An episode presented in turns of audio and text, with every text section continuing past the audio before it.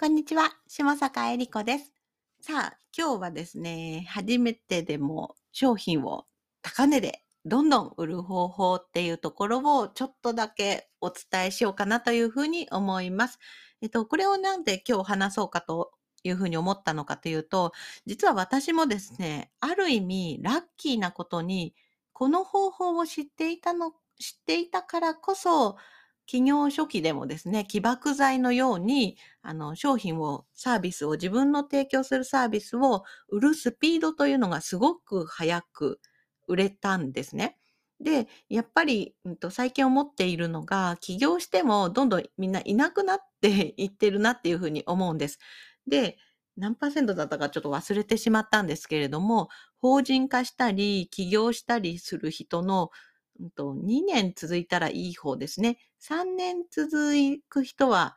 何パーセントでしたっけ？かなり少なくなってしまうんですね。要するに、それだけ自分でビジネスをするっていうことは非常に難しいというふうに言われています。で、まあ、こんなことに私はですね、もう起業して、もう4年が、4年くらい経ちましたかね。4年、あ、そうですね。娘が4歳なので4年経ったんですけれども、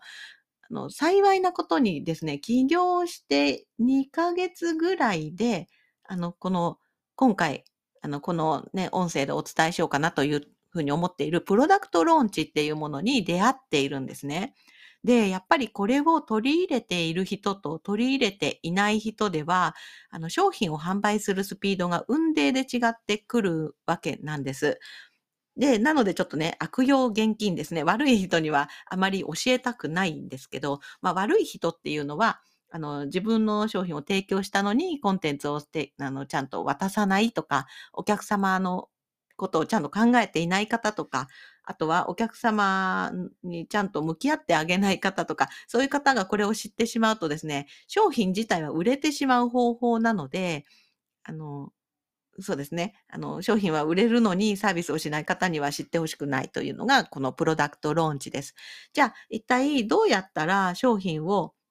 どんどん売ることになるのかっていうプロダクトローンチの方法に基づいてちょっとお話ししたいなというふうに思うんですけれども、あと、まあ、これはちょっと私、私の実体験ですね。実体験なんですけれども、起業した当初ですね、私は、あの、Facebook の投稿文を書くのに精一杯でした。で24時間それのことを書くのに頭がいっぱいで、今日はどんなこと書こう、明日はどういうこと書こう？って言って、毎日毎日、その投稿文章を書くことに精一杯だったんですね。で、ある時ですね、もう渾身の一投稿をしたわけですね。あの、これをやったらもうすごいなんか反応が来て、フィーバーが来て、なんかいろいろ妄想は膨らむんですね。だって私はそれにすごい時間をかけたから。でも、どうなったと思いますか？いざ投稿したら、あんまりの反応だったんですね。あれ？思ったより全然反応ないじゃんみたいになって、えっ、と、結構長文でもあったんですね。で、私のいろいろもう本当に盛り込んで書いて、すごく力を入れた、あの、一発だったんですけれども、思った結果にはならなかったわけです。で、この時私はなんでだろうっていうふうに思ったわけなんですね。で、これはもうもう、プロダクトローンチの方法には全く基づいておらず、まあ言ってみればお客様の関係性とかも、期待感とかも全く無視して、ただただ私は一つの投稿をポンとやっただけなんです。一つの投稿をポンとやっただけなので、お客様というのは全く注目していないんですね。ここが非常に大事なポイントで、いろんな方が勘違いしてしまいがちなのは、中身が良ければ売れると思い込んでいることです。中身が良ければ売れると思い込んでいること。まあ、もちろんそれはそうなんですけれども、実際のところ、中身ってお客様って最初に確認できないじゃないですか。あなたが、例えば一つこれやるよ、商品販売するよって言った時に、見た目はわかるんですけれども、その中身までわからないんですね。じゃあ、例えばあなたが、美味しいパンっていうパンを発売しようというふうに思ったわけですね。で、パンの中身にこだわって、材料もこだわって、いろんなとこから取り入れて、研究もやって、味わいもよく、あの、なんか滑らかにあの食べれるようにとか風味とか、あのいろいろ研究して渾身の一つの美味しいパンっていう商品を発売しましたとしますね。でも、パッと見たところでお客様ってパンの見た目には変わらないわけですね。あの、安いくて、まあまあまあのパンと比べてたとしても、もしパンがですね、パッケージにも何も、何にも包まれていなくて、まあ、ましてや画像だけだったりすると、本当になんか中身ってわからないわけなんです。だから、商品には外のパッケージに美味しそうなデザインをするとか、あの、風味が豊かですよとか、言葉で伝えるとか、あの、まあ、いろんな、あの、それ以外の方法ですね。本物のパンの中身以外の情報を事前に伝える必要があるんです。そして、さらにですね、ここからがプロダクトローンチなんですけれども、ローンチっていうのは、まあ、英文字になっているのでね、なんかちょっと伝わりづらいんですけれども、販売する方法っていうふうに覚えていただけたらと思います。あの、ちょっと違ったらごめんなさい。私の解釈はそうです。販売するための方法、販売っていうのがローンチ、ローンチするって言うんですけれども、まあ、使い方としては、例えば Apple が新しい iPhone をローンチしましたとか、そういう使われ方を一般的にしています。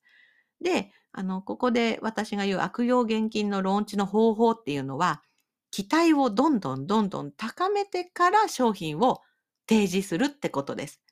で、ローンチね、もっとね、ここでは説明しきれないくらいすごい深いところがあるんですが、一つだけ今日お持ち帰りいただけるようにお話しするとすると、商品があった時に、いきなりボンって出しても、お客様って、あの、スルーしちゃうんですね。なんでかっていうと、全く期待していないから。でも、うん、あ、わかりやすい例だというと、Apple の iPhone がそうですね。例えば、うんともう2ヶ月前ぐらいに、まず、ちょっとした口コミを、ま、ばらまきます。今度の iPhone はすごいらしい。すごい機能があるらしい。写真が今までと全然違った風に撮れるらしいとか、音声がもう今までとは比べるものもならないくらい、あの、クリアらしいっていう噂を流すんですね。で、流した後に、次は発売日ですね。実は発売日は6月の16日に決まったらしいみたいな。あの、ほぼ、ほぼ決定みたいな感じで、発売日を意識させるわけです。で、発売日が近づいてくると、ちょっとずつこういう機能があって、こんな効果がありますっていう、あの、未来に対する期待感を巻いていくわけなんですね。で、発売日が近くなったら、発売の方法をお知らせするわけなんです。いきなりね、いくらでこんだけと言うんではなくて、まずは外側の価値ですね。価値をどんどんどんどん伝えていって、どんなことが得られるのかをお客様に分かりやすくお伝えをしていって、その後購入方法ですね。あの予約販売。売り切れてしまうといけないから予約販売にします。ね、購入したい人はこういうふうな手順で購入できますっていう、あの、販売も予約とかで受け付けるわけなんです。そして、販売当日ですね。予約販売当日。もう予約できなかった人がいたり、並んだけど買えなかった人がいたり、まあ買えた人がいたりと、まあ、こうやることによって爆発的に人気の iPhone が登場する、誕生したわけなんですね。で、今のお話の中で重要なのは、商品をボーンっていきなりあの発売するよって出すんではなくて、まず期待感を、うんと、期待感を高めるために、いろんな機能とかこんなことができるんだよっていう興味関心をどんどんあの引いてもらうっていうことが非常に大切になります。で、人に興味を引いてもらうと、その時点でお客様がどんどんどんどん温まってくるんですね。欲しいっていうあの気持ちが高ぶってくるわけなんです。で、あの、欲しいって言ったところの気持ちが持ってこられた時に商品をボンって出すと、買いますっていう風にすごい勢いで買ってくれるっていう風になるので、これがプロダクトローンチのあの方法の一つになります。まあ、もっとね、メールのやり方とか、あの、もっといろんなやり方もあるんですけれども、まあ、一つのやり方として覚えておいていただけたらと思います。はい。なので、えっと、まあ、ちょっと、じゃあ最後まとめますね。商品を販売するときに、まあ、これ本当に悪用現金でお願いしたいんですけれども、あの、初めて、たとえあなたが初めてだとしても、どんどん商品を、自分の商品を売っていくプロダクトローンチの方法とは、商品を一気に出さずに、事前に、あの、ちょっとずつ価値をお伝えしていって、お客様を高めていって、そして、高まった時に商品を提示するという方法ですね。もっと詳しいか、詳しく知りたい方はですね、あの、ジェフ・ウォーカーのプロダクトローンチって、ローンチっていう、あの、書籍が出てます。日本語でも出てます。まあでも私も買ったんですけど、あんまりあの、読む気がしないというか、あの、熱心な方は読むといいんですけども、あの、まだマーケティングとかが初めてだったりする方は、ちょっと読むのが、あの、うお、大変だなっていう厚さなので、まあ、簡単にはもしかして理解できないかもしれませんが、あの、興味ある方はぜひ読んでいただけたらと思います。今回お伝えしたのは、このプロダクトローンチのもう本当、触りの触りの、まあ、こんなもんだよ風な感じしかお伝えできませんでしたが、まあ、一つのヒントとして、あの、私自身もこのプロダクトローンチを、まあ、初期から活用して使ってきたからビジネスがあの、ちゃんと成立してというか、まあもちろん売った後はお客様にしっかりサービスを提供するんですけれども、まあこれも両方あって商品がちゃんと売れて、あの、お客様にも喜ばれるっていうのを繰り返していけば、あなたのビジネスも長続きしていくと思うので、あの、今日はちょっとそれをお話しさせていただきました。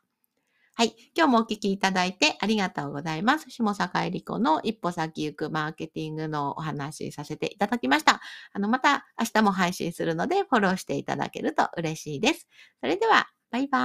ーイ。